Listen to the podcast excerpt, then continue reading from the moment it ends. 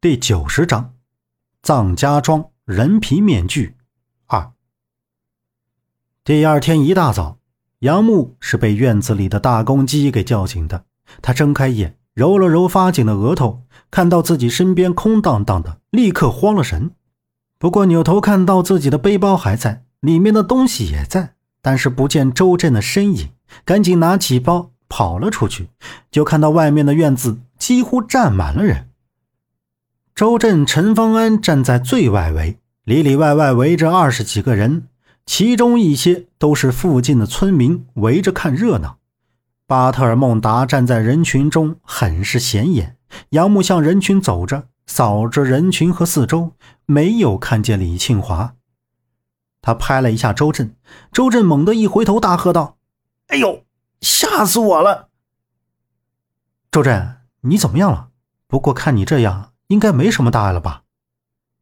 见周震说话很足，很有底气，面色也恢复的很好，这才放了心。之后，他向里张望着问道：“哎，出什么事了？怎么这么多人呢？”“嘿嘿，老弟，我没事了。不过，这发生了什么事我也不太清楚。我也是刚醒，听见声音才出来的。”周震拍拍胸脯，然后也是一脸疑惑的看着前面。这时，一阵哭声响了起来，在人群最前面的地上坐着一个妇女，样子非常难过，哭哭啼啼的。在她旁边放着一个担架，上面躺着一个人，看身形和衣着，应该是个男人，脸上还蒙着一块白布。坐在担架旁边的是杨木他们住的这家院子里的老大爷，老大爷有七十多岁了，满头的白发，穿着干净利落。很是朴素。今天这么多人，也正是因为他的儿子是这里的村长，所以大大小小的事儿都会找村长来解决。村长姓赵，为人正直，人很淳朴。他的父亲，也就是赵大爷，更是一身正气和随和。赵大爷伸手撩起盖在男人脸上的白布，身旁看热闹的人瞬间都有些震惊。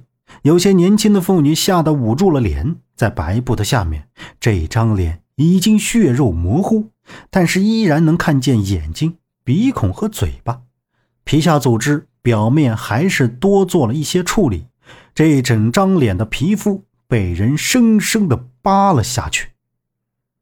赵大爷仔细的瞅了瞅，又摇了摇头，叹了一口气，将白布重新盖了上去。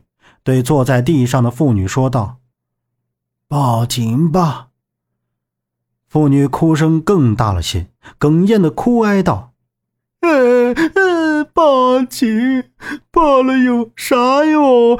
呃，警察也查不出来嘛。三年前村里像我男人这样死的三个，连着死了三个人呐，都被人杀了。”活生生的扒了脸皮，到现在他娘呀还没找到凶手。赵伯，赵伯，你说哪有天理呀？哪个挨千刀的杀了我男人呢？是啊，赵伯，您让村长想想法子。现在俺哥死了，俺嫂子孤苦伶仃一个人，日子咋过啊？也不知道哪个安千刀的，把我哥给这么害死了。站在妇女旁边的年轻小伙一边说着，一边擦着眼泪。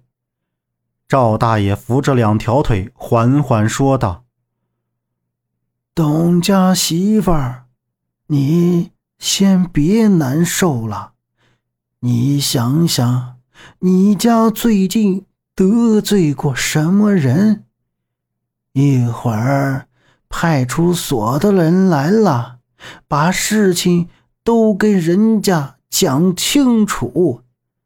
村长啊，也去了市里，回去等信吧。呃，不不不，这叫我以后日子咋过啊？妇女已经哭得睁不开眼，这场景让谁看了心里都不是滋味儿。有的在一旁安慰着，有的议论纷纷。不知道为什么，感觉还有一些人冷眼旁观，就是来看热闹的。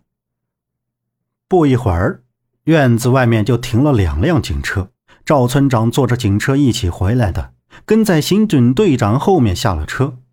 刑警队长走进院子，人群已经让出了一条道。刑警队长走到担架前，蹲下来，戴上白色手套，掀开白布看了看。眉头紧锁，可能这也不是第一次看到这样的尸体了。直起身，命几个手下人把群众解散了，先到董家勘察，再挨家挨户做笔录。石狮村人口没有这么多，排查应该很容易。董家媳妇儿直到自己丈夫尸体被抬走，她才被人拉回了自己家。刑警队长见人都走光了。杨木他们四个还站在一边看着他们。刑警队长走了过去，面相老成稳重，上下扫了一下他们四个，问道：“你们是哪里人？怎么还不走？热闹还没看够吗？”高队长，这几位是来这边旅游的朋友，昨天在我家借宿，他们一会儿就出发离开。赵村长走了过来，对刑警队长高队长说道。高队长神色一变，摘着手套说道：“我看别急着走了，昨天刚发生命案，做了笔录，排除嫌疑再说吧。赵村长，您先忙，我一会儿再过来了解情况。”高队长说完，指着门口的一名警员过去安排着事情。赵村长搀扶着赵大爷进了屋，杨木他们也跟了进来。巴特尔孟达跑到院子外面去等李庆华。听说他是去村外面接孟莎和洛伊了。赵村长，你们村子之前就发生过这种命案呢？周震忍不住冒出一句。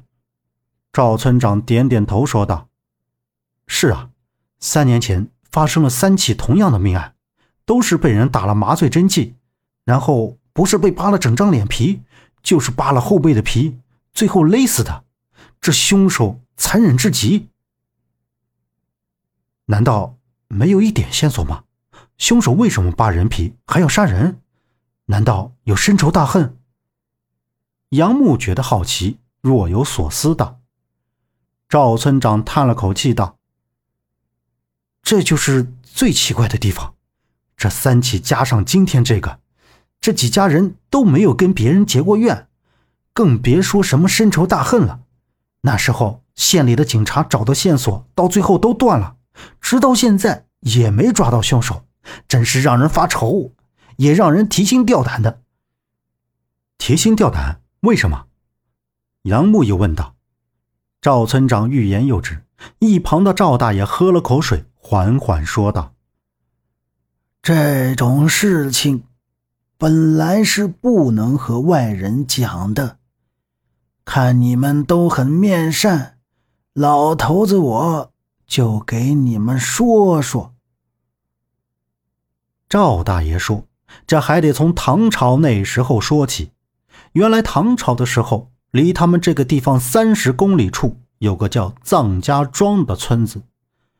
臧家庄的子民都是手艺人，绸子、缎子、木匠、工匠都样样精细，每年送奉朝廷，达官贵人都让他们发财致富了。”就是这个臧家庄里出了个美人，叫幺儿，有不少的公子贵爷跑来提亲，但都被拒绝了。本集播讲完毕，感谢您的收听。